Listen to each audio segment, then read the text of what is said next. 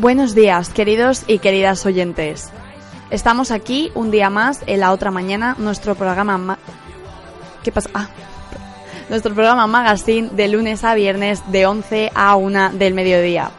Son las eh, 11 y cuarto pasadas y 17 más bien, una hora menos en Canarias y comienza la primera hora en compañía de nuestros locutores de derecha a izquierda. Tenemos a Karen. Buenos días, Karen, ¿qué tal estás? Sí, sí, Karen, te escuchamos. Te ¿Se escuchamos. escucha? sí. Ah, vale. Pues buenos días. Buenos días, ¿qué tal? ¿Bien? Bien. ¿Bien? Te veo con el ánimo un poco, un poco bajo sí, es que hoy, luego ¿eh? tengo dos exámenes. Ah, bueno, pues te deseamos mucha suerte, ¿no? Desde, la otra mañana. desde la Desde, otra desde mañana. la otra mañana. Encendemos una velita aquí por si acaso. Que sea el otro aprobado. Sí. en vez de- Claro la que el otro aprobado, eso es. Además, en estas fechas es lo que mejor nos viene. Y ahora, al otro lado, tenemos a nuestro compañero Daniel Delgado. Hoy, como podéis apreciar, no somos demasiados, pero aún así estamos con mucha energía, la energía es suficiente, ¿verdad, Pero, Dani? hombre, la de cada jueves, cada de cada jueves, que no es viernes, pero bueno, es jueves, lleva a la gente rozando el fin de semana, así que esperemos que no estéis apagados del todo para, para el programa. Esperemos que os podamos animar, aunque seamos mm, pocos hoy. Y al otro lado del estudio no podemos olvidar tampoco a nuestro querido compañero Leo Sánchez. ¿Qué tal, Leo? Hola, buenos días. Buenos días. ¿Tú también vienes con mucha energía o un poco más Sí, con la que me va quedando ya de, de este jueves. Jueves que sabe a viernes. Sí, ya sí, además se está notando el exilio de, de muchos de los colaboradores de aquí. Es Sí. que huele a vacaciones ya. huele, huele a vacaciones, huele a oro, a incienso y a mirra. Hay gente ya celebrando la Nochebuena, me comentan, de, de- de la otra mañana. Ya están derrapando por ahí la gente. Pero sí, bien, muy bien. Muchas gracias por estar aquí un día más y recordad que si por algún motivo no podéis escuchar el programa ahora, eh, queridos oyentes, podréis hacerlo siempre que queráis en iBox. Dicho esto, arrancamos con el apartado informativo.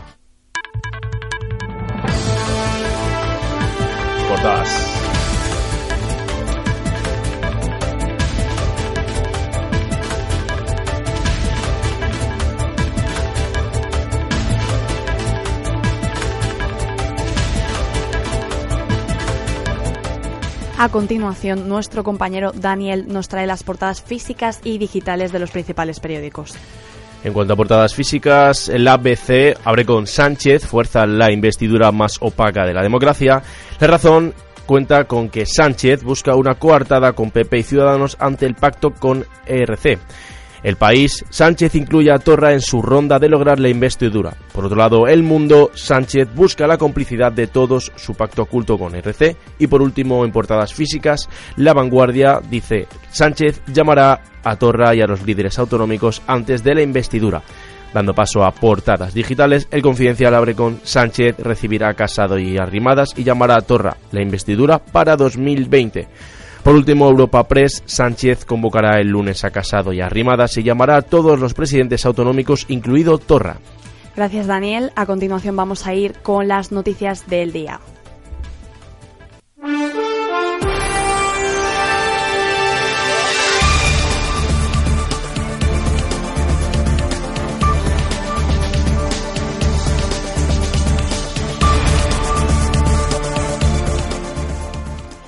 El candidato Boris Johnson cae en las encuestas en el tramo final. Karen.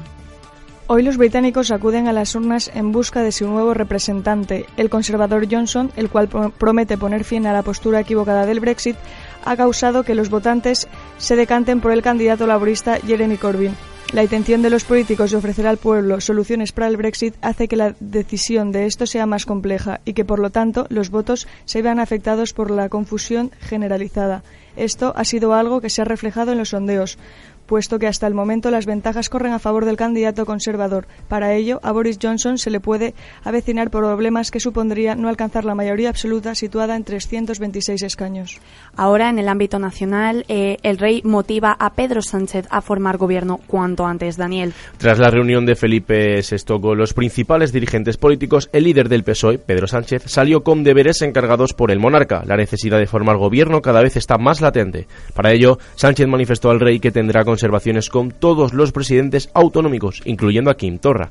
La agenda de citas no acabaría aquí. Este lunes se reunirá con Pablo Casado e Inés Arrimadas para negociar la abstención. Por otro lado, Adriana Lastra, portavoz del PSOE en el Parlamento, se citará con Bildu y Vox. La postura de Sánchez dejó declaraciones como este encargo es consecuencia del mandato expresado por los españoles de forma mayoritaria. Lo asumo con honor y gratitud. Los ciudadanos quieren que gobiernen los socialistas. No hay alternativa posible.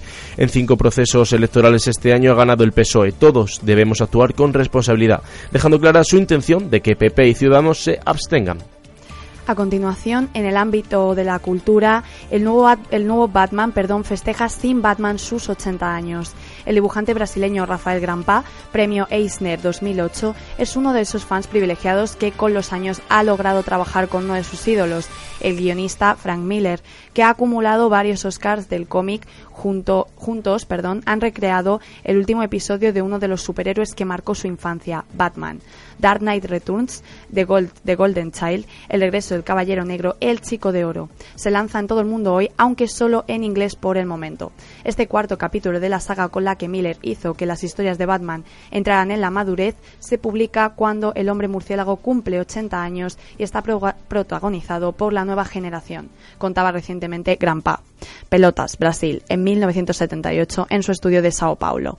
El chico de oro del título es una de las novelas, es una de las novedades de la novela gráfica, un nuevo personaje, Jonathan, un niño de 5 años o 6 que es una especie de iluminado, un Buda o una mezcla de kryptoniano y amazona explica Grampa, que detalla que el crío representa esa nueva voz que surge de este coro de jóvenes como, por ejemplo, Greta Thunberg y, millares de otros que hoy en día utilizan sus voces como sus armas que enseñan a los adultos a hacer lo que realmente es correcto o justo en este momento. Eh, por otro lado, la Ópera de París en huelga para defender las pensiones de Luis XIV. Karen y es que el cartel estos días de la Ópera de París no es el de completo, sino el de cerrado por huelga. Una docena de representantes han una decena de representaciones han sido suspendidas desde el comienzo de las movilizaciones nacionales la semana pasada contra las reformas de las pensiones que el gobierno de Manuel Macron desvelaba este miércoles.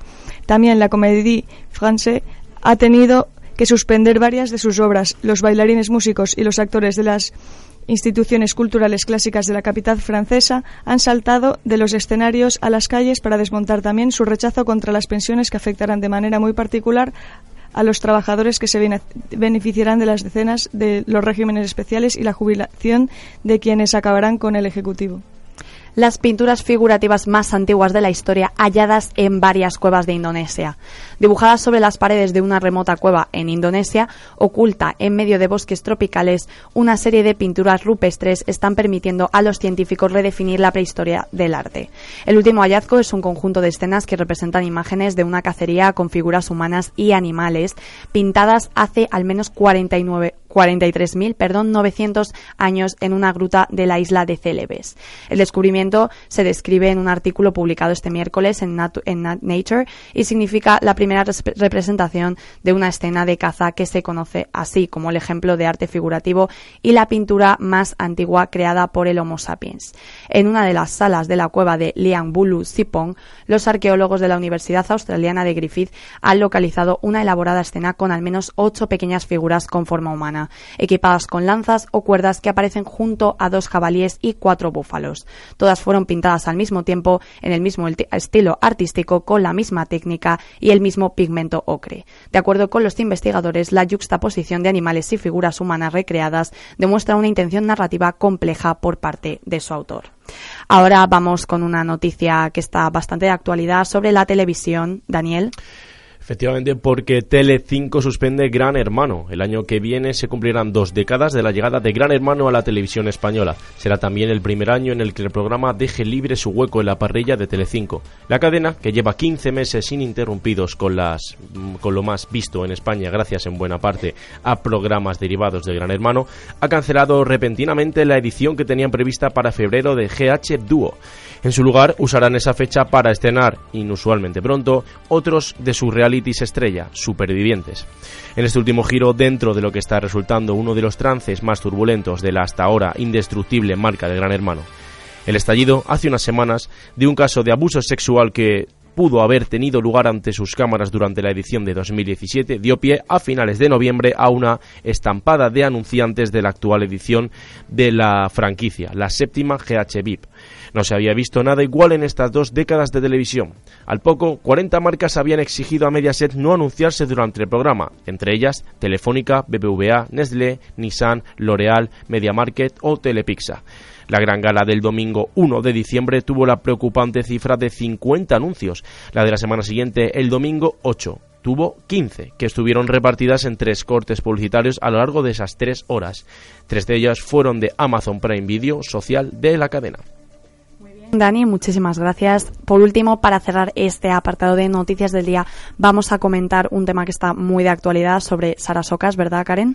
Sí, es que la rapera Sara Socas está dando mucho que hablar después de su actuación en la Batalla de Gallos de México por su mensaje en contra de la violencia machista en un país en la que cada día son asesinadas al menos 10 mujeres. En plena batalla, eh, hizo un comentario como las mujeres más hermosas son de donde yo nací. Ese era un comentario machista de, de uno de los competidores, a lo que ella eh, replicó, las, las hermosas están en tu país.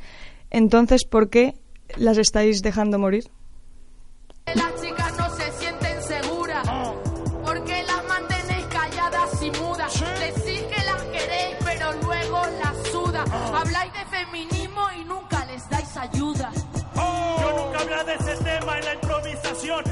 me metí en esos temas porque soy todo un cabrón. Pero hablando de esa, la protesta no es superior. La culpa no es donde estabas. El violador soy yo. ¡Oh!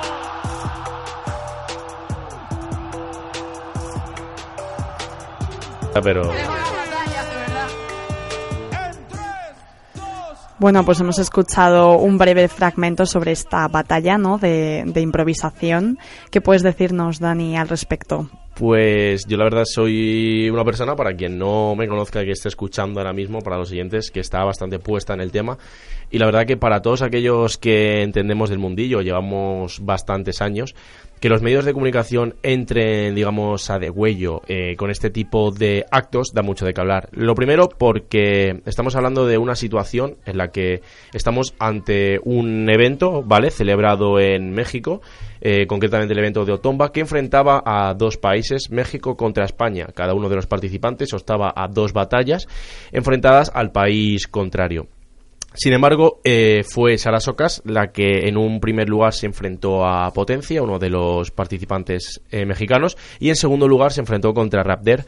Eh, la batalla contra Potencia también dejó algún que otro comentario, alguna que otra rima, en la que, bueno, pues el contrincante le, le tiró de, por el simple hecho de ser mujer y Sara Socas eh, supo contestarla porque no solo le tiran por ser mujer, sino que también le tiran por su aspecto o su, o su físico. Es algo muy común en, en batallas de gallos. Lo que no es común a vista del resto de personas que no están puestas en el circuito es el tema de las rimas feministas o machistas. Cuando partiendo de la base de que estamos ante un evento, estamos ante un escenario y unos participantes, esos participantes en el momento en el que se suben a ese escenario, todo lo que sueltan, lo sueltan en ese momento. No hay nada preparado, por eso se llama freestyle, es un estilo libre en el que, bueno, pues cada uno de, de los que está en, en la tarima, digamos que va a elaborar una rima, ¿vale? En base a una instrumental e intentando herir lo máximo posible al contrario. No es del todo cierto que haya necesariamente que ir al contrario, pero lo que más se valora es que con tu, con tu ingenio, con la rima y con una serie de, de habilidades que, que luego el jurado tiene que valorar, tú intentes ganar a tu contrincante. Cuando te subes a la tarima y da la casualidad de que tu contrincante, por ejemplo, en este caso tenemos un género masculino y un género femenino. El género masculino opta por tirarle de alguna que otra rima machista y bastante, bastante cruel. Partimos de la idea de que eso no quiere decir que el contrincante que tiene enfrente sea ni machista, ni sea una persona, supongamos, homófoba, racista, sino que esté buscando herir al adversario de enfrente. Si el adversario de enfrente no fuera una chica y fuera una persona supongamos que está, bueno, que, que, sufre de sobrepeso, una persona o extremadamente delgada, el participante donde va a ir a hacer daño es a tirarle de sobrepeso, va a ir a, a, tirarle de gordo básicamente. Y de la otra manera contraria igual, va a ir a tirarle al participante de que es muy delgado, es cuálido y demás. Si ese participante tiene la fama de que eh, le han pillado, supongamos, la policía, supongamos un participante argentino y un participante peruano. Y al argentino ha salido a las noticias que le han pillado, bueno, pues robando en, un, en, una tienda, supongamos. El chileno, cuando batalle contra ese argentino, para ir a hacer daño, obviamente, le va a tirar rimas acorde a lo que ha pasado, a que eres un ladrón. Eso no quiere decir que esa persona sea un ladrón. Muchas veces ha sucedido aquí, por ejemplo, en una nacional de Red Bull España, hay uno de los participantes, concretamente se llama Zasco, su nombre original es Ginés, que es proveniente de Alicante y tuvo también mayor repercusión, tuvo no tanta repercusión como esta, pero también la tuvo en los medios, porque es un participante al que le suelen tirar de que tiene relaciones con menores, ¿vale? Entonces, algo que no es verdad, es algo que se ha creado en base a un bulo que surgió porque dicho participante eh, dijeron que había tenido relaciones con una menor en su día. Bueno, pues todos los competidores que le tocaba enfrentarse con Zasco en este caso, le tiraban de menores. Entonces, Zasco un día, bueno, pues reventó y para para contestar, porque aquí es todo en base a una en base a una contestación que te dan, tú tienes que responder, eso también se valora.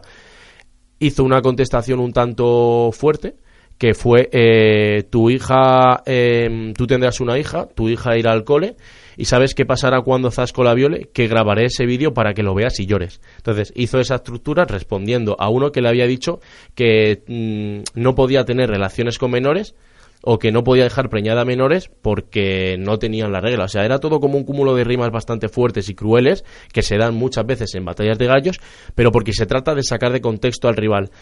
Está un poquito en debate, que es lo que estábamos comentando ahora, el si se puede o no censurar de esta manera. Repul optó, optó por esa rima, pese a que la contestación fue muy buena, siempre hablando desde el punto de vista del freestyle. Obviamente decir que voy a violar a tu hija no es nada bueno, ni aquí, ni en Lima, ni en ningún país eh, hispanohablante, Es que son los que... fuerte, sí. Es un poco fuerte. Entonces, pero es algo que si que está dentro de un, de un mundo en el que la gente que entiende de ese mundo y sigue ese mundo no le escandaliza. Si es cierto que obviamente no es una excusa, puesto que tenemos una cultura en la que a gente le gusta, digamos, que los toros, ¿vale? Pongamos el ejemplo de los toros. Hay gente que va a una plaza de toros y, y perfectamente eh, puede ver mm, bien que a ese toro se le, se le mate y eso se ha eh, laureado luego el torero, pero porque es gente que le gusta ese mundillo y ha empezado viendo ese mundillo. Si lo movemos a batallas de gallos, está bien visto que yo ahora a ti te toque contra un gordo, contra un negro y le tires de que es negro o de que es gordo, por ejemplo. Una pregunta, Dani. Antes has, has mencionado que mm, eh, esta, esta chica, ¿no?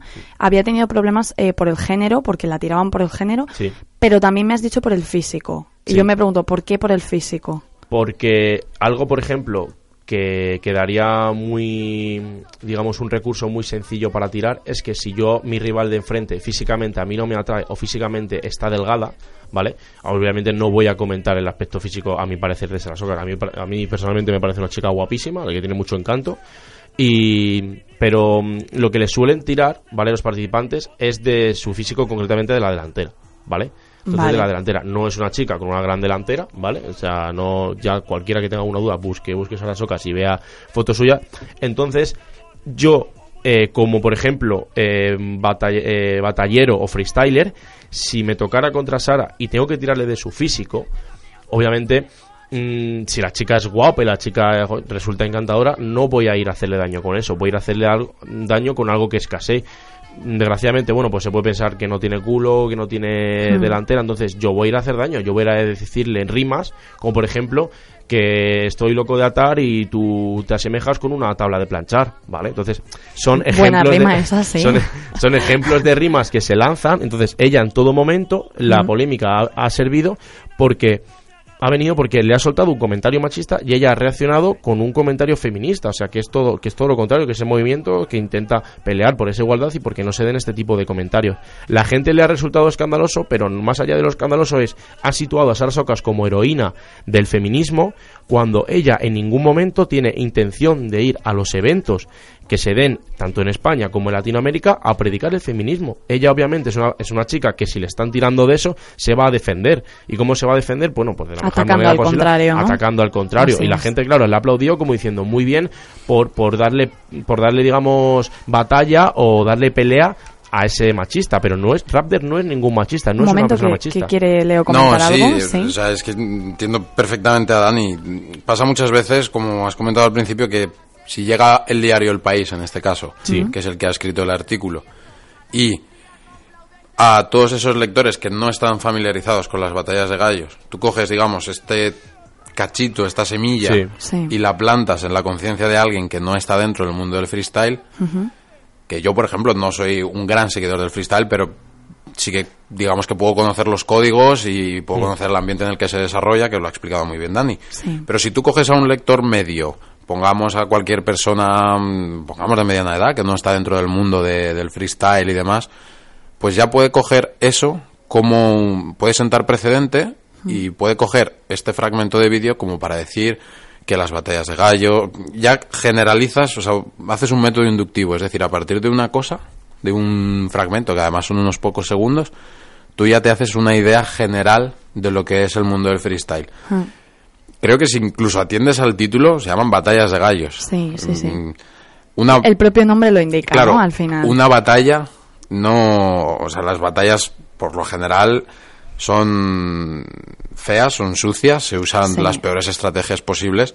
¿Por qué? Porque el objetivo final es ganar la batalla. Y quedar por encima del Efectivamente, oponente. y se gana como sea. Sí. Y además, me atrevería a decir, lo digo porque ya no solo con esto, sino con todas estas cuestiones donde de repente se suelta un comentario así, o ¿cómo se llama el otro chico? Perdona. Eh, Raptor, el mexicano Raptor. Raptor, que dice que el violador soy yo y demás. Creo que tenemos eh, la edad suficiente y además creo que el criterio como para discernir lo suficientemente desarrollado como para comprender que en este caso Raptor no tiene intención ninguna. Quiero No. decir, son Ni está declarando que él sea un violador abiertamente. no, y ya no solo con esto, es como si, por ejemplo, este, mm, yo qué sé, pongamos cualquier artista de ahora, Sí. sobre todo del género del trap, que a lo Sí. mejor son, son géneros un tanto mm, bruscos o... Pero creo que tenemos la capacidad suficiente como para discernir eh, que realmente está dentro de un código musical y que, quieras o no, estás interpretando un personaje y que no toda la música tiene que ser un mensaje, ni toda la cultura es algo que condicione nuestra forma de ser. Yo puedo ver, y siempre lo he dicho y siempre lo diré, a mí, por ejemplo, Torrente me parece una película de culto y no comulgo en absoluto con todo lo que supone el personaje de Torrente. Es una persona machista, es una persona homófoba, es racista, es decir, es un ser despreciable. Pero precisamente ahí, en esa ridiculización de un personaje como tal, radica su gracia. Y creo que en el mundo del freestyle pasa lo mismo. Tú acabas, en cuanto acaba la batalla de freestyle, es que es- normalmente son muy colegas. Sí, o sea, Todos. no- normalmente todos son amigos, todos son compañeros de trabajo, al fin y al cabo que están practicando el mismo deporte, la misma competición y no hay ningún problema, o sea, es decir, hay jornadas en las que cada semana tiene una jornada, como puede ser, yo que sé, pues una jornada de Champions supongamos, pues igual, pero en batalla de gallos. Tienen jornadas en las que se enfrentan entre ellos, se enfrentan entre amigos, se enfrentan entre personas que han estado conviviendo durante días y días antes de la batalla y se dan un abrazo, se suben a la batalla, Eh, uno le dice que tu novia eh, la conoce todo el pueblo por lo que hace y el otro le responde, sí, pues tu madre más y luego se bajan del escenario, pues así rápidamente explicado, se bajan del escenario Y se tan- dan- se dan y un tan- abrazo. y tan amigos y no hay Sí. problemas, o sea, y muchas veces entre ellos pactan que hay cosas que duelen que, que no se deberían de decir, o mira, deja de tirar, por ejemplo, de, yo que sé, supongamos, de mis familiares, porque mira, tío, vengo de que recientemente he tenido un familiar que no sé qué, que está mal. Entonces, Sí. todo eso lo pactan y, y ellos son dos personas que entre ellos se calientan, y cuanto más se calientan y más tal, más, más es puro show, es puro espectáculo, o sea, es un espectáculo que están dando. Pero es como en un, si tú, por ejemplo, te plantas en un ring de boxeo, Claro, frente a es un contrincante, justo eso. y dices, oye, no le des tan fuerte que igual Que le haces daño, ¿no? Claro. Hombre. A ver, de eso se trata. sabes, ¿no? a lo, sabes a lo que Claro, subes. Eso sí. es. Al final, yo creo que, que el punto, eh, lo has recalcado tú, Leo, muy bien, y es que está en que hay gente que se escuda en que mm, esto lo escucha la gente, los demás, y al final eso puede transmitirles mensajes que puedan confundirles o mm, asentar en ellos unas ideas que puedan ser erróneas, pero claro, al final es, lo que, se tú has plantea dicho. como si la gente fuera estúpida. Yo puedo escuchar esto y Claro. no voy a ser... Tienes espíritu crítico Quiero al decir, final. esto no es una claro. ciencia infusa en la que yo que vas a sé, promover aquí ahora Claro. de repente que tu rima sea, eh, pues yo soy un violador, como decías tú antes de Raptor, Mm. vas a promover que haya que... Pero es que es, es absurdo pensar que, yo que sé, que a mí, por ejemplo, todo lo que me dijesen, o yo veo todos los anuncios de la televisión y me comporto como suceden todos los Hombre, anuncios de la sería televisión. como pensar que si ves una- un asesinato en una película te vas a poner a asesinar al día siguiente. Por o sea, eso, o sea, disfrutemos de la cultura que en todo el espectro que eso supone. Y si a lo mejor una película va de un asesino en serie que es un maltratador violador y que hace barbaridades,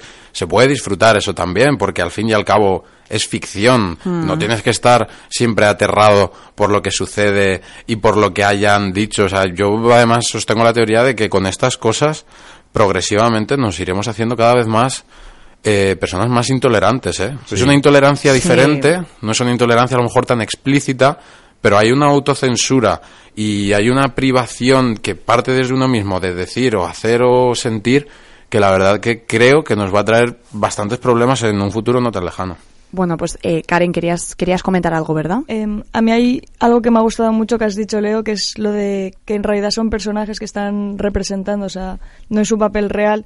Y es verdad que yo sí que alguna vez he oído la frase, la típica de ah, eres feminista, pero escuchas reggaetón o escuchas trap y una cosa no tiene que ver con la otra. Es un poco parecido a lo que pasa aquí. Claro, pero porque se sabe diferenciar que esas personas que están subiendo al escenario van a encarnar un personaje, por eso tienen un EKA tienen un nombre, por eso no aparecen con el nombre real. O sea, al fin y al cabo se distingue mucho. O sea, Sara Socas sí es cierto que Socas eh, comparte uno de sus apellidos, creo, y, y Sara el nombre, pero digamos que ya el propio nombre es un buen EKA para presentarte. Pero Raptor, por ejemplo, tendrá su nombre. Eh, los freestylers españoles igual tienen su nombre y cada uno tiene una serie de cualidades que cuando sale al escenario encarna un personaje y tú te enfrentas a ese personaje. Muchas veces eh, uno, el mejor freestyle, bueno, de los mejores freestylers que hay está en España y se llama, se llama Chuti, ¿vale? Eh, se llama Sergio.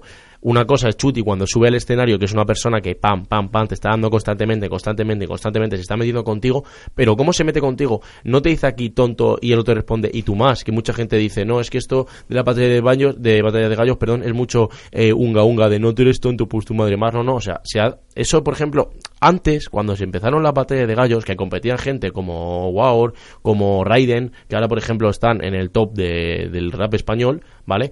Pues antes cuando competían, vale, pues eran algo muy típico, pero es que ahora, si tú te pones a analizar los compases, los 4x4 que se sueltan en batallas de gallos, muchos de ellos incluyen paralelismos, incluyen metáforas, comparaciones, eh, estructuras lingüísticas, o sea, es una, eh, como se dice en el género, una colada, es una colada, es algo increíble todo lo que pueden llegar a generar en ese mismo instante y nada pensado, o sea, todo improvisado y rimando. A la- si a nosotros, por ejemplo, nos costaba ya en el colegio que cuando nos dijeran vamos a hacer un poema, rimar o intentar rimar algo con algo y buscarle el sentido, esta gente lo hace al momento y esta gente lo hace buscándole un sentido y, y metiéndose con ese personaje. Obviamente hay rimas que si no has seguido la cultura desde años atrás no vas a entender. Por ejemplo, hay rimas que se suelen determinar recicladas, que son cuando tú coges una rima de un evento y la vuelves a usar, pero con la misma connotación de ese evento, entonces la gente lo entiende y todo eso es un cúmulo de sensaciones que vas teniendo, que vas teniendo y cada vez la gente es más crítica, pero gente del mundo, cuando no es gente del mundo crítica, es lo que pasa, que medios como por ejemplo El País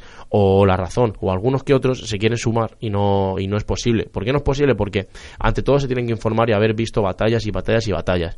Alguien que no sigue las batallas te va a decir, no, es que eso me parece una chorrada, pero alguien que sigue las batallas le va, le va a parecer, bueno, a mí me parece algo que tiene un ingenio increíble porque es muy difícil. Yo mismo a lo mejor me pongo en mi casa a intentarlo, a intentar que vayan saliendo palabras y palabras y palabras y yo intento colar, colar y colar en base a una base y me parece muy complicado. Muy bien, Dani, pues muchísimas gracias, chicos, por vuestras opiniones. Eh, la verdad que se agradece tener un equipo tan colaborador hoy en este día que estamos tan, tan solitos, ¿no? Y ahora mm, vamos a ir con el maldito bulo.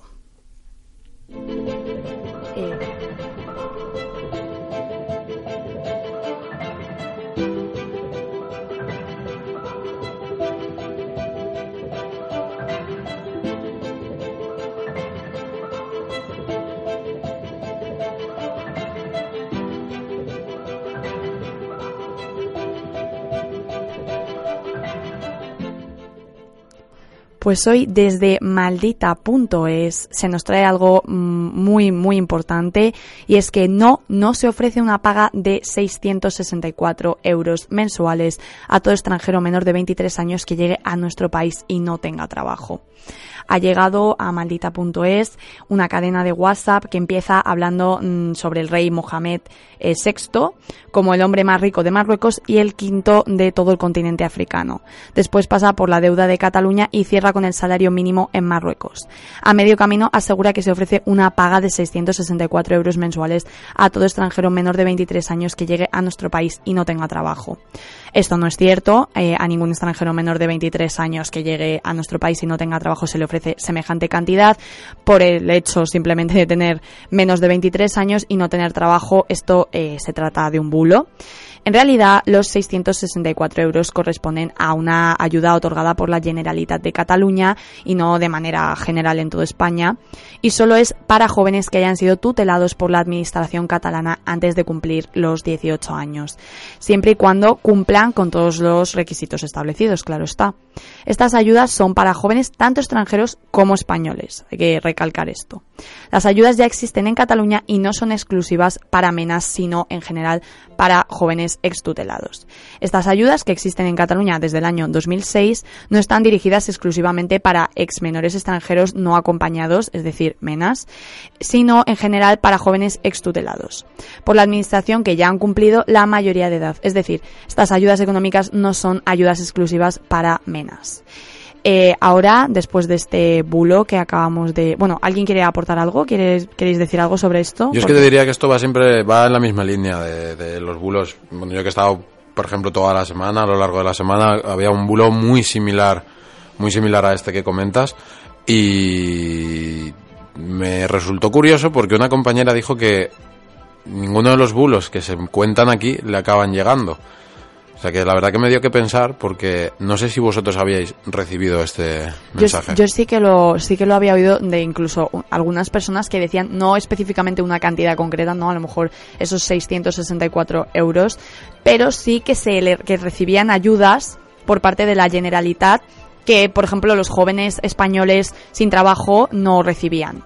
Eso, eso sí que sí que me había llegado a mí, me consta. Vale, lo digo porque eso, pero vamos que por lo general no suelen llegar tantos, de, por lo menos hablo de este entorno, ¿no? Luego hay muchos entornos en los que no nos movemos y probablemente haya información de este tipo. Yo, por ejemplo, tomé la decisión, lo comentaba el otro día también, de desvincularme del grupo de mi familia entre muchas otras cosas, eh, cuñadismos aparte, etcétera, etcétera, pero porque había una cantidad de noticias falsas difundidas por WhatsApp, sin ningún tipo de contextualización, sin ningún tipo de fuente, etcétera, etcétera, que me acababan poniendo negro. Y creo que es muy importante que tengamos esa responsabilidad y esa sí. determinación para saber que aunque quiero decir, a mí me unen muchísimas cosas a mi familia, pero hay que saber qué cosas son las que te tienen que unir y, hay cosas que se han producido por el auge de las redes sociales y de plataformas como WhatsApp que acaban, digamos, retorciéndose hasta el absurdo. Entonces, hay que saber hasta qué punto la comunicación o qué vías de comunicación son buenas y positivas, tanto para ti a nivel familiar como para tener un criterio propio y tener una información veraz y, y, es necesario eso, saber desvincularse de lugares o de zonas o de ciertas informaciones y de ciertos círculos en los que se, se propagan para ser un poco más responsable con uno mismo. Es que estas noticias son tan absurdas y son tan de argumento de la ultraderecha que luego se acaba escudando en la posverdad, en las fake news. Es tan, tan Trump. Sí, o sea, bueno, al final además incluso eh, en la propia noticia de Maldito Bulo lo indica y es que era una cadena de WhatsApp, ¿no? O sea, lo que viene siendo algo totalmente absurdo, nada contrastado, nada, o sea, si yo quiero ahora mismo puedo enviar una cadena de WhatsApp diciendo mmm, lo que a mí me dé la gana, difundirla por mis contactos y decir esto es así y que a lo mejor los contactos tengan una cierta ideología, como has dicho tú, y digan, ala, pues esto me indigna, lo, lo voy a compartir, ¿no? Dime, Karen. También que estas noticias que parece que son así, que salen una vez al año, sale la misma noticia, cambiando sí. las cifras, cambiando algún que otro dato, uh -huh. luego también inventan algún audio de vez en cuando, pero es que es la misma noticia contada una y una y otra vez. O sea que también la gente si ya te han dicho que la primera vez es falso, ¿qué te hace pensar que la segunda, la tercera, la cuarta va a ser realidad? O sea, también se vio como Pedro Sánchez, ya ni siquiera, ya lo decían tal cual, Pedro Sánchez va a ofrecer ayuda a los inmigrantes y fue la misma noticia, pero en contexto electoral. Sí. Estuve viendo, bueno, revisitando hace poco una entrevista que le hicieron hace muchos años ya a un filósofo, a Bertrand Russell, y decía que hablaba de la religión, ¿no? Concretamente, que era un atentado contra la integridad moral creer en algo porque es útil más que porque sea verdad. O sea, es ridículo. Entonces, todas estas noticias se creen porque son útiles y se entiende que eh, son las que acaban prefigurando la realidad, pero no son verdad. Hay que poner en valor que lo que de verdad vale aquí es la verdad. La información no es útil o inútil, la información es veraz o no es directamente. Entonces, eh, lo que digo, hay que atender a las cosas por su veracidad y no por su utilidad. Muy bien, pues muchas gracias de nuevo, eh, compañeros, por vuestras opiniones. Y ahora, mm, para cerrar este apartado informativo, vamos a hablar sobre algo que a todos los estudiantes universitarios de la Complutense nos encanta y es qué hay de comer hoy.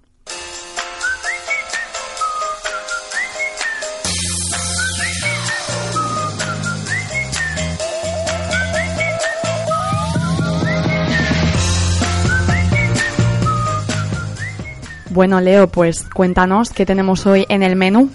Pues hoy día 12 del 12 de 2019, 12 de diciembre, tenemos por 4.95 un menú que incluye pan y postre de primero. Tendríamos caldo casero. Bueno, Dani, caldo no, casero. No, no, Dani es de paella mixta. Sí, pero me encanta porque la cara de Dani cada vez que, que le dicen que hay caldo casero es como muy muy reveladora. Hombre, hombre, es que, que- es, que caldo, el- es que el caldo casero ya está cansando, que está siendo muy redundante Estamos ya. alargando mucho este invierno, ¿no? Con el con el caldo casero. No, no, pero es que en verano, o sea, El- hacen el el, giro. ¿no? En verano hacen el giro al gazpacho ya. Mm. Tiran de gazpacho Ahí y se a sabe que ya cuando ponen gazpacho te pones pantalones que es caldo cortos. casero, que es caldo casero pero con migas de pan para hacerlo más denso. Exacto, exacto. Cuando ponen el gazpacho ya sabes que a las 3 son las 2, ¿no? O a las 2 son las 3. O sea, ya sabes que ahí cambia, o sea, es mejor medidor de las estaciones Que que cambian el gazpacho, claro. Eso de que el corte inglés es el que anuncia las nuevas estaciones es mentira, Nada. absolutamente mentira. Lo que marca las nuevas estaciones es la cocina. de En cuanto veáis gazpacho, a la playa, en cuanto podáis. Así es. ¿Qué más, Leo? De Cuéntame. primero tendríamos también los dos últimos platitos para acabar, crema de verduras y ensalada de cangrejo. Mm. De segundo tendríamos muslitos de pollo asado, marrajo a la plancha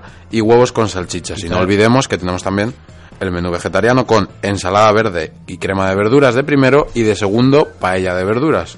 Y por último en el menú celíaco tendríamos de primero crema de verduras y paella mixta. Y de segundo muslitos de pollo asado y marrajo a la plancha. Pues muchas gracias por hacer Me mención hace gracia a- porque lo único que hacen es, para el menú vegetariano y celíaco, escoger del menú principal varios platos. Sí, Lo- es- es Lo horrible. que no tiene...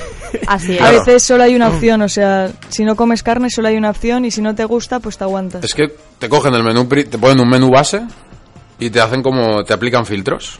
Aplican filtros al menú. y que a veces cogen el plato y lo llevan a la cocina, lo quitarán por encima y te lo dan. ¿sabes? Efectivamente, así. Qué feo eso, ¿eh? Qué feo. Pues muchas gracias también por haber hecho mención al menú vegetariano y al menú celíaco, porque no vamos a discriminar a nuestros compañeros vegetarianos y celíacos. Así que eh, muchas gracias, Leo, por traer este ¿Qué hay hoy de comer? Y eh, hasta aquí ha llegado nuestro apartado informativo y con él la primera hora de este programa.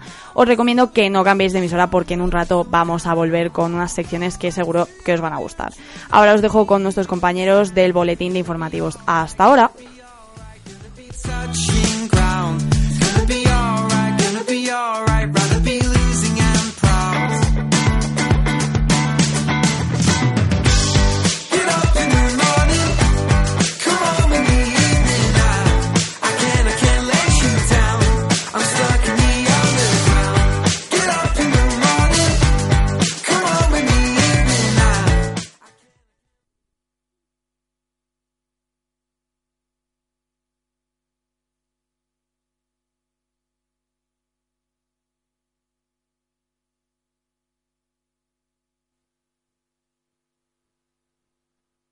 La otra mañana, de lunes a viernes de 11 a 1 en Inforradio.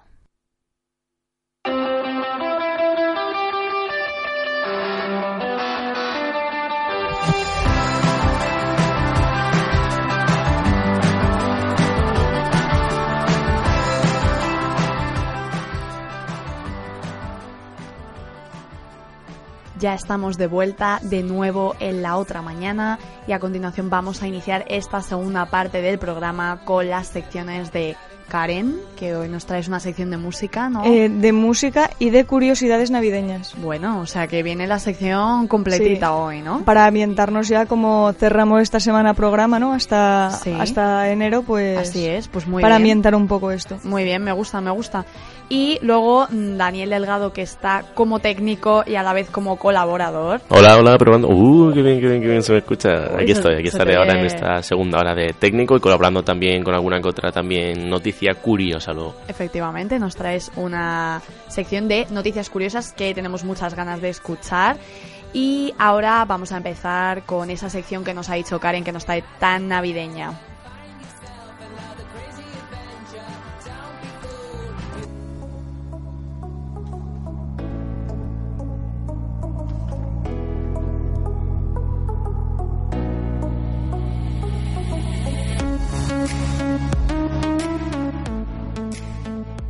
Bueno, Karen, pues cuéntanos de qué va esa sección, qué, qué nos has traído. Bueno, primero quería decir, no sé si conocéis la noche de Navidad, o sea, esto que ocurrió en la Primera Guerra Mundial donde donde los bandos que se enfrentaban Sí. el día de Navidad se reunieron, cantaron Ah, sí, villancicos y sí, celebraron Navidad, pues eso es la primera curiosidad de Navidad que os vengo a traer, que ocurrió a los cinco meses del comienzo de la Primera Guerra Mundial. Eh, los ambos bandos, como ya he dicho, se tomaron un descanso y, y eso, y celebraron la Navidad juntos, eh, cantando Feliz Navidad, ya sean los bandos aliados como los, los otros. Y también compartieron todo lo que tenían ahí, víveres, y celebraron este día. Qué bonito, ¿no? Al final... No acabó muy bien luego, pero Eh, ¿Qué, ¿Cómo acabó después? Acaba Eh, mal, acaba mal. acaba- es una Siempre historia que acaba mal. empieza bien y acaba mal, Acaba ¿no? mal. sí a- eh, terminó con que a la mayoría de, sobre todo altos cargos que estaban ahí, los mandaron a- al frente ruso porque no podían tolerar todo eso y lo descubrieron a través de unas cartas que habían escrito los propios soldados a sus familiares contando esta historia, ¿no? Que, que se estaban en, en trincheras en lucha y que este día de Navidad lo celebraron con los enemigos, eh, lo, de- lo debieron descubrir y les mandaron básicamente a la muerte a todos los responsables de todo esto. Fíjate, al final eh, fueron castigados por algo que realmente es tan natural en el ser humano como, como esa unidad, ¿no? En un día que es tan importante y que además están alejados de sus familias y, y debe ser muy triste, la verdad, estar en guerra en medio de Navidad. Claro. Bueno, estar en guerra en general no, no es una situación muy, muy agradable. La segunda curiosidad es el origen del pavo de Nochebuena. Y el Uy, pavo, esa- el pavo que aquí no es muy tradicional, No, aquí, aquí no comemos mucho pavo. Mucho ¿no? pavo, Somos pero- más de cordero, ¿no? De... Yo de nada de eso, nada. Sí. El pavo de Nochebuena tuvo su origen en México en el siglo XVI. Los aztecas se lo habían hecho probar a los con- al conquistador Hernán Cortés, Mm, sí. quien se lo agradeció y se lo llevó a España. Y en México lo llamaban guajolote. Guajolote. El guajolote. Qué palabra, ¿no? El guajolote. El guajolote. Chiquita palabra. Ay, ¿qué tienes para cenar? Un guajolote. ¿Tú? o sea, y eso refiriéndose al pavo. Al pavo, al pavo. Qué curioso. Bueno.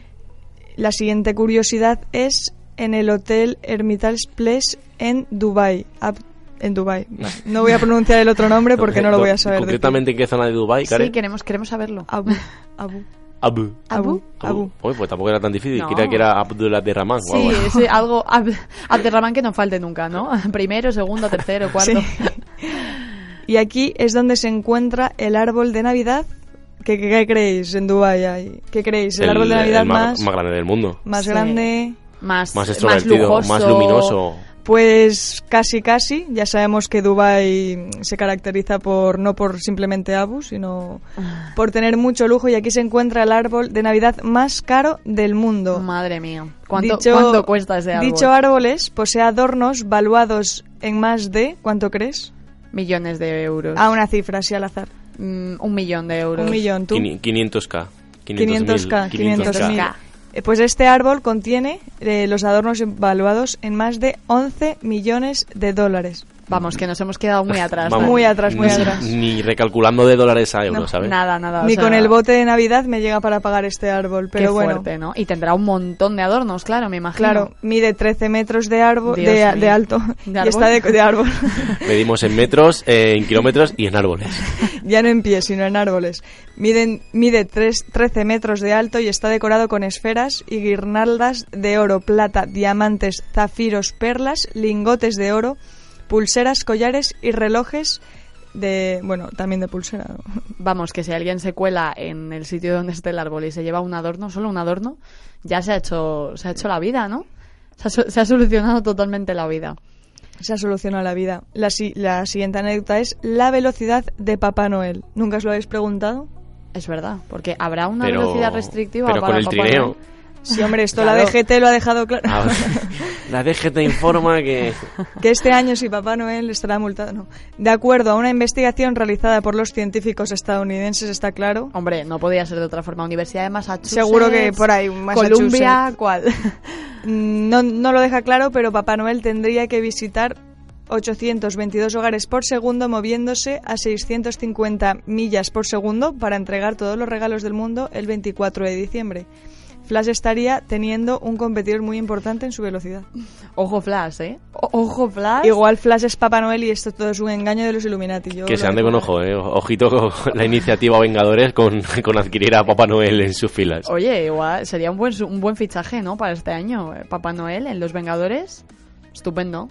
Cuéntanos la siguiente curiosidad. La siguiente es ¿quién es el verdadero Papá Noel? Algunos piensan que Flash ahora mismo, pero no es San Nicolás. La figura de Papá Noel, el hombre de rojo que, es- que se encarga de repartir los regalos. Bueno, quien no conozca a Papá Noel, la verdad es que ha vivido en una cueva.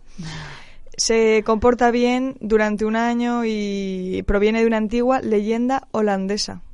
Eso- En esta leyenda, San Nicolás, o voy a intentar pronunciarlo, Sinterklaas, le da regalos a la gente los días 6 de diciembre, no el 25, pero esto es lo cogieron de ahí, para que lo sepáis. El 6 de diciembre. El 6 de diciembre. Fíjate. Sí, Holanda el 6 de diciembre. Cómo cambian las cosas, ¿no? Pasamos del 6 de diciembre al 25, vamos así variando un poco. Y fun fun, y marchando. Eh, ¿dó- ¿Dónde le venía mejor, mejor a Coca-Cola, no? Poner Claro. Coca-Cola miró el calendario y dijo, el 25 bajamos las ventas, este día vamos a met- a meter a Papá Oh, Noel. soy Coca-Cola, voy a poner fechas navideñas porque me apetece en diciembre. Sí, porque además el traje de Papá Noel era verde hasta que Coca-Cola lo, lo conquistó. Eso es Sí. así, o sea, si, si bien Papá Noel era verde antes, ahora es más rojo que, que la Coca-Cola, casi. Sí, que la Coca-Cola, vamos a dejarlo. Vamos a abrir, un pequeño paréntesis. Vamos a seguir con este aspecto navideño. Cuéntanos otra curiosidad. El Karen. muñeco más grande de nieve, vamos. ¿Dónde creéis que está? En Estados al ladito Unidos. del No, árbol. eh, no está, no está de, En algún país de oro, nórdico, no. en algún país Un nórdico. país nórdico. Yo creo que en Estados Unidos tiene que Pues estar. en Estados Unidos. Estamos. En Estados Unidos y está, bueno, en 1999 se construyó el más grande de los muñecos con 34 metros de altura Dios y fue santo. localizado en Maine. O sea, si eso se te cae encima, te destruye una Avalancha, ciudad entera. avalancha totalmente. Sí, veo al pueblo ahí huyendo en Navidad corriendo porque el Papá Noel se ha, se ha derrumbado totalmente. ¡Que viene! ¡Que viene! Has puesto voz de muñeco de nieve de, de 34 metros, ¿eh? me Sí. ha gustado. llevo, llevo, lo he visto aquí en la escaleta y he dicho, Hay, el quien, corte. hay quien es muñeco de nieve gigante y hay quien es árbol du- de Dubai. Claro, llega a ser más grande y sería algo parecido a Hulk. en plan, "Lleve aplauso", sería algo así parecido. Ostras, es que son 34 metros, ¿eh? No sé si os estáis haciendo la idea. De puro fresquito. De puro muñeco de nieve y amor. Me recuerda a un capítulo de Phineas y Fer, no, no sé por qué. No sé todo en esta vida. Todo- Acaba siendo un capítulo de Phineas y Todo Ferb. puede, exacto, eso iba a decir, que todo se puede relacionar con, con Phineas y Fer al final. Bueno, la siguiente curiosidad es la Navidad en Guatemala. Y una tradición interesante en Guatemala es la de barrer las casas antes de la Navidad. Anda. Pues mi madre hace lo mismo, ¿eh? O sea que no...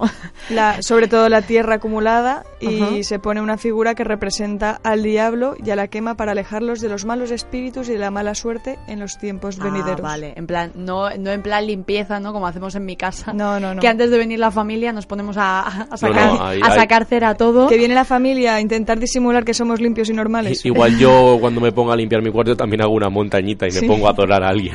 Porque lo que se puede sacar de ahí es increíble. vaya. Sobre todo una montañita de ropa, que Sí. no sé vosotros, pero a mí la ropa se me acumula por, por todas partes. A mí igual, yo encuentro gente luego de, pero bueno, ¿sabes? De, alguna que otra vez que he subido a alguien a casa digo, pero todavía estás aquí, y ahí, ¿sabes? No diferencio entre De- gente y detrás ropa de un ya. calcetín ahí. Digo, A ¿cuánto mí me ha pasado que a veces mm, eh, he levantado un jersey y me he encontrado a mi perro, ¿no? Que a lo mejor llevaba ahí un mes Había puesto, escondido el había pobre. puesto ya carteles de se busca por el barrio y estaba ahí. Se estaba alimentando del modo de los calcetines y todo. Una gran alimentación completa y rica en vitaminas. El siguiente es las telarañas. Y es que en Ucrania hay una interesante tradición acerca de los árboles de Navidad y se dice que encontrar telarañas debajo de los árboles de Navidad es un augurio de buena suerte. Vaya, vaya, hombre, no va a ser un augurio de, de- descuidado. Ni de guarro, no. Bueno. es un augurio de, de que te va a ir genial este Por año. esta razón se suelen vender telarañas artificiales para simular aquí esta, esta Pero- buena suerte. Pero eso es muy que- fake, Pero eso es como si yo compro una caca de broma y la pongo en la calle y la piso. que- para, vale. para traer- atraer esa bueno, buena... es que cuando me dejó el árbol ahí durante de junio a diciembre para ver si se crean telarañas y tengo buena suerte, es que esto es un poco relativo. Hombre, Claro. tú, tú te coges una arañita en la calle, te la metes debajo del árbol y seguro que en un, en un par de semanas te hace Dale, una no. tela de araña. No soy muy fan de las arañas, la Le dice, verdad. dale, dale un poquillo, venga, Dale, venga, dame suerte, dame, suerte. dame suerte para Dame- este año, que lo voy a necesitar. Y la última es compartir la comida, y es que en República Dominicana una de las tradiciones navideñas es de presentar diferentes comidas y compartirlas con los vecinos y con aquellas personas que no tienen dinero. Uy, qué mal Qué mira a mí eso de compartir comida, eh. No, Ayer, no. Igual en Guatemala, mal vamos. en, República Dominicana, Daniel. Yo es que estaba en Guatemala. Viajamos a República Dominicana para compartir comida. Te has quedado En- atrás. me quedé en Guatemala. Bueno, es muy bonito, ¿no? A mí me Aquí parece precioso, la verdad, eso Unir de- lazos con los vecinos. Es- que- a, a mí esas yo no tradiciones- conozco a mis vecinos para nada, o sea. No, yo, yo sí, pero bueno, lo típico de que te los encuentras en el portal, ¿no? Hola, ¿qué tal? Buenos días, bien, ¿y tú? Bien, te veo bien, yo también, gracias, hasta luego, pero eso, eso de sacar todos comida y compartirla, a mí me Yo- parece yo sí que muy lo he visto, ¿eh? Sí, sí lo has Hay visto. una, hay una urbanización en, en mi barrio de Zaragoza Ujú. que, mm, bueno, es una urbanización de gente adinerada, tampoco vamos a mentir. y Había nada, que recalcar ese pequeño eh, por, por Navidades o por Halloween creo que lo hacen, Sí. que yo mis amigos algunos pues viven ahí y montan ahí como unas mesas y ponen a los niños a juguetear ahí y todos los vecinos traen comida y hacen un día ahí como especial de vamos a conocernos a ver si tenemos un asesino entre nosotros pues. Vamos a jugar al Cluedo aquí en un, en un momento. Yo sé que eso, ¿sabes? ¿Sabéis también donde lo hacen mucho? Lo de reunirse así. En las películas de Antena 3 de Navidad. Sí ahí pasa de todo Ahí se reúnen La- todos. Las del mediodía que empiezan muy family friendly y de repente, ay, ¿quién me ha robado a mi hijo? La criada ha asesinado a mi hijo. secuestro a medianoche secuestro de Navidad Sin hijo y sin navidades. es que cualquier cosa con Navidades es película Antena 3 Totalmente. Además, el, justo da la casualidad de que la semana pasada, el fin de semana pasado, más concretamente, me tragué una entera porque mm, mi madre se durmió y yo me quedé viéndola y madre mía, mm, qué sopor, ¿eh? Qué duro. Son de las que te quedas Pues- viendo que no puedes dejar de ver porque dices, Pero es que ya me están- ha absorbido la te trama. están Total, total. Es que robando minutos de tu vida que dices esto es peor que las drogas ¿eh? Es como Sí, mm, sí, te estás sí. intentar desenganchar, pero es que, es que ya me ha absorbido. Cuando me he querido dar cuenta, ya me he tragado la trama. ¿Quién ha matado y, a y quién? los anuncios de 15 minutos. Ya llevo dos anuncios de 15 minutos. Ahora ya me trago la película, como Claro, que me llamo Karen. He aguantado y ya, si hemos llegado hasta aquí, yo creo que puedo llegar hasta el final. Y además es que son muy emotivas, ¿no? Muy bonitas, todo acaba muy bien. Bueno, Digo, no las todas, no navideñas. todas, sí. Las de asesinatos y secuestros ya. La- son las navideñas son un poco fantasía, pero... Pero, pero sí, vale. Y ahora ya mm, cambiando drásticamente, has dicho, Karen, que también traías otro apartado que era mm, que tenías canciones, ¿verdad? De música. Sí, a ver, ahora ya sí para ver Gran- qué gran- tan Me espíritu... encanta Cintia, perdona que te corte, porque ha concretado que las canciones son de música. Pensamos que eran canci- No, sí. can- Claro. canciones de, de De- cuadro. De- sí, o, o de... o De silencio. o de- sí, claro. bueno, es que- he traído unas bonitas canciones de silencio navideñas, algunas de cuadros. Y nada, es para ver que, cómo es vuestro espíritu navideño, ¿no? Si, Uy, no si, las conocéis. Así que el, va a consistir en eso. Hay bueno, hay 10 canciones que no sé si las vamos a hacer todas y bueno, mm, las va a poner Dani. Las DJ, corta DJ Dani. DJ Dani en, en- DJ Dani va a poner las canciones, se van a cortar en un determinado mm, minuto lo que sea cuando Dani lo crea conveniente, vamos a dejar la Bueno, selección Mucho, mucho le estoy dejando a Dani, eh, me parece a mí. y tenéis que continuarlo. Calla que para algo te pagan, ¿eh? Deja de quejarte. Unos segunditos y tenéis que continuarlo o decir cuál es el nombre del, del villancico. Vale, pues Perfecto. cada una Estamos- no llega ninguna al minuto de corte, así que voy a dejarlo hasta que alguien resuelva. Perfecto. ¿Qué hacemos? ¿Levantamos la manita? Yo lo sé, ya está. Con un yo lo sé vais a tener micrófonos abiertos, así que vamos con el primer corte. Venga. Bueno, yo lo sé, claro. Pues ahora te esperas que me gusta mucho. y la escuchamos. Don't want a lot for Christmas. There is just one thing I Tenéis micros a... I don't care about Disponibles. underneath the Christmas tree.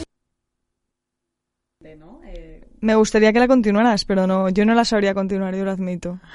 No, no ahora- I know want I some just Christmas, want you I for my my love. Dani, te la estás don't inventando. Pero es que lo estoy cantando aplicado a todos nuestros oyentes que tendrán el mismo inglés que yo, pues espero que no. Hombre, esperemos, esperemos, esperemos que no. Te has marcado un English Pit English de Ana Botella, pero profesional. Bueno, este punto yo se lo voy a dar a Cintia porque por lo menos lo ha cantado en inglés. gracias. Así gracias. que se lo damos a Cintia. Creo que, que me, lo, me lo merezco. Me lo merezco. Sí. sí. Vale, pues vamos con el, con el siguiente corte, porfa, Dani. Vamos con el siguiente corte. Muy bien.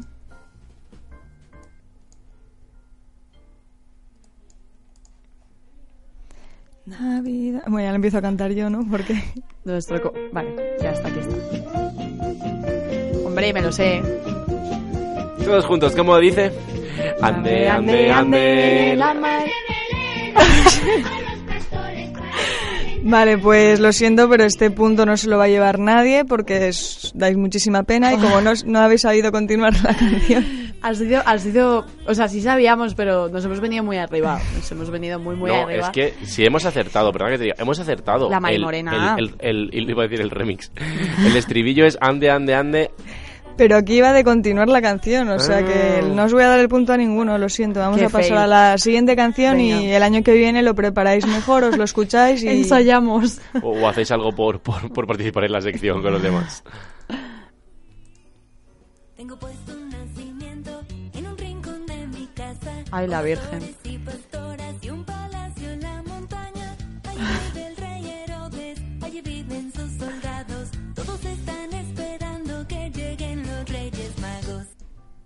Y ahí para la Eh, canción. Bueno. Esta era la número 3, ¿no? Sí. Es que aquí la introducción, pero es una canción muy conocida.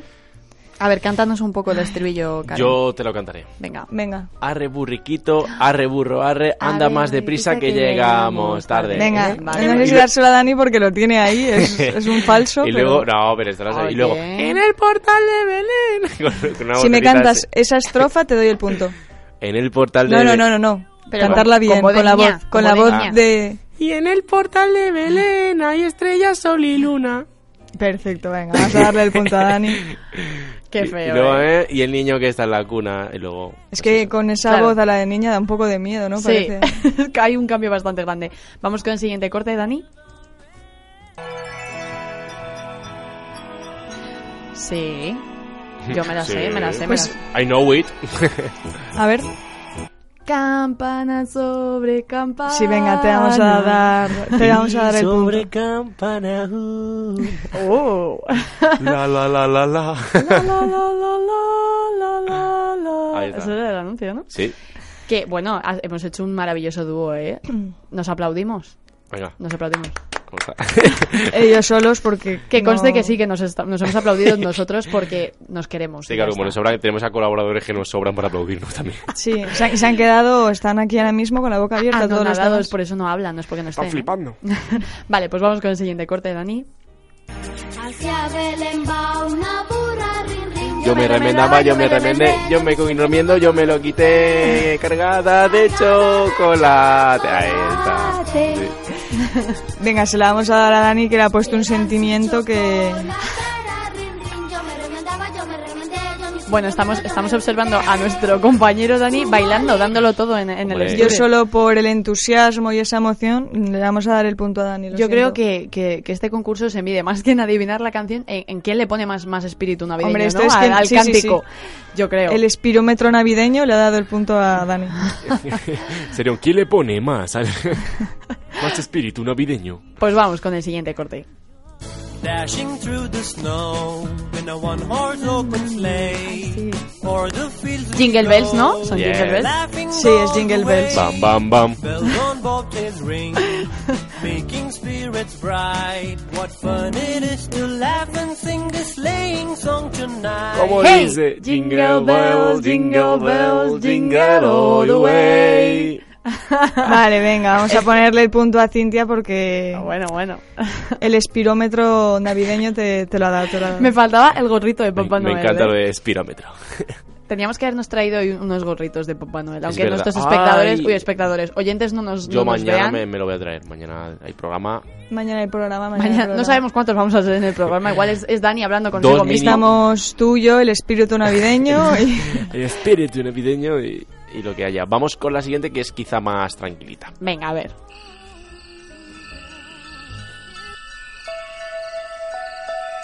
Noche de paz. Noche de paz. Ahora.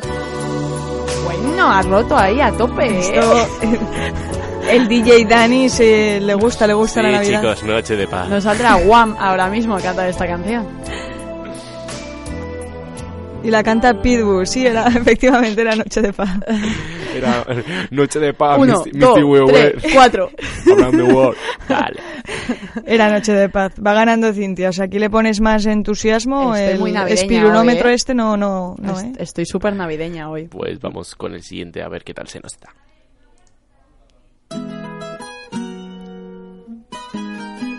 Parece una canción de Coco, así a, a No, no, esta, esta, esta la tenéis que acertar. Vale, a ver. Después de la tormenta sale el arco iris. Vienen los colores de la Navidad. A ver, os doy una pistilla ahí. Ahora, ahora. ¡Ozuna! Ozuna, El negrito de ojos claros. Vamos, vamos a darle, vamos a darle, a ver.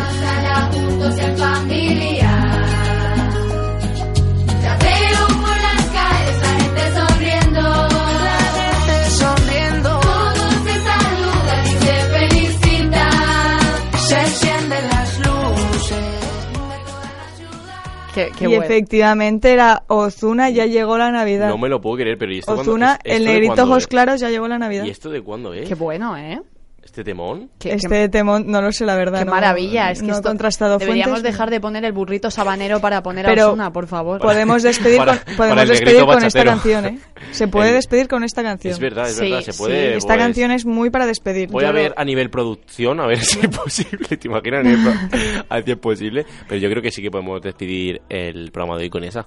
Pues es, es buena, a mí, a mí me ha gustado. Me ha, me ha llegado el espíritu navideño al corazón. Bueno, quedan otras dos canciones, pero creo que son tan tan, tan sencillas que Tan obvias que yo son creo tan obvias, esas son vamos a- súper obvias. ¿no? No, no, la duda ofende. O sea, vamos a ponerla. vamos a So- ponerla. a ver, eh, perfecto. voy a voy a mm, contar el marcador y estamos en Cintia tiene 1, 2, 3, 4 puntos. Dani tiene dos, pero si le pone mucho espíritu navideño a estas dos puede canciones, remontar este partido. puede quedar empate. El, es- el espirómetro está ahora mismo está, está en la mitad, pero si le pone. Vamos si le pone mucho entusiasmo puede puede quedar empate y aquí ganamos todos. ya, Gana la amistad. Pero Gana la Navidad. gana la Navidad, el amor. vale. Gana la Navidad. Pues siguiente corte, Dani.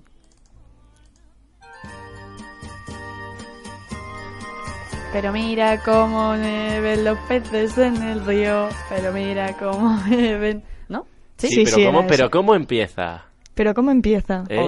Yo sí sé cómo empieza, pero voy a dejar que penséis cómo empieza. No, no, deja de hacerte rogar y deja de buscarlo Dani, ahí en Google. No, no, no, no. Cántala, cántala porque te vas a llegar, te vas a llegar al punto. Tiene que ser ahora. La. Virgen se está peinando Ay, entre verdad. cortina y cortina. Los cabellos son de oro y el peine de plata fina. Ahí la, un poco flamenquillo. Sí, claro. le ha dado el peine de...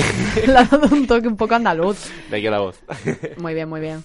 Pues nada, Dani... Se lleva el punto. Lo el siento, punto. pero el, es- el espirómetro navideño le ha dado el punto. Venga, va. Se Pues lo, vamos, se vamos lo-. Se lo damos. No soy yo, es la Navidad, de verdad. Es, es la Navidad. No soy yo en la Navidad, con qué entusiasmo lo dicen. No soy yo, es la Navidad. sí. Eh, es la, Es la Navidad. Las fechas que tocan. Es lo que viene ahora, ¿sabes? Lo que viene ahora es el corte. El siguiente y último corte. Perfecto.